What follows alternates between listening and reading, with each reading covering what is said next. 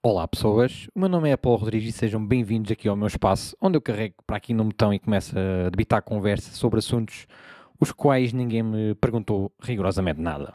Portanto, cada episódio crónica terá um tema que será devidamente abordado no máximo de 5, 6 minutos, porque é normalmente o tempo que a maioria das pessoas demoram no carro a ir para o trabalho, o tempo que as pessoas demoram numa fila do Pingo Doce para pagar, e em alguns casos, uh, mesmo o tempo que alguns levam a vir-se. Mas bem, o tema de hoje tem a ver com isso mesmo ou com a falta dele. Refiro-me ao sexo na terceira idade. Para muitos, uma missão impossível, para outros, nem por isso. Uh, e ainda tem aqueles que recorrem a objetos para tornar tudo ainda mais estimulante. Como, por exemplo, o saca-rolhas, que foi utilizado por uh, Renato Seabra, no homem da terceira idade, que infelizmente não soube aceitar a brincadeira e decidiu falecer. Enfim, que desperdício. Praticar relações sexuais estando acima dos 65 anos é um acto de tremenda coragem, pois a um mínimo descuido na excitação pode provocar um ataque no miocárdio do homem.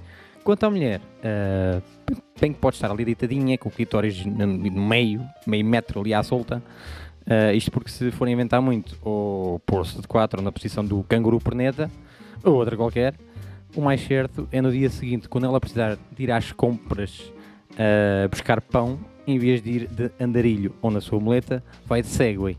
Uh, o que daria sem dúvida uma boa entrada para o jornal CM. Mulher idosa encontra-se a monta após atropelamento em supermercado. Parece irrealista, mas é da CMTV que estamos a falar.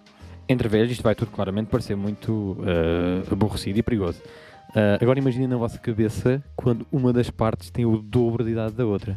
Poderia usar o Carlos Cruz como exemplo, caso ele tivesse mantido as relações que tinha com as criancinhas, agora já crescidas, uh, da Casa Pia, uh, mas não. Ele continua a preferir uh, que elas não tenham buço, portanto, acima dos 12 anos já não marcha. E, e também estamos a falar do quinto da idade, portanto, já conta como batota.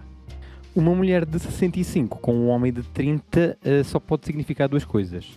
Ou a parte mais velha tem uma fortuna, usando o calão mais comum internacional, a Sugar Mummy, ou existe de facto um fascínio enorme por chupar bicos de peru ao pequeno almoço, almoço e jantar.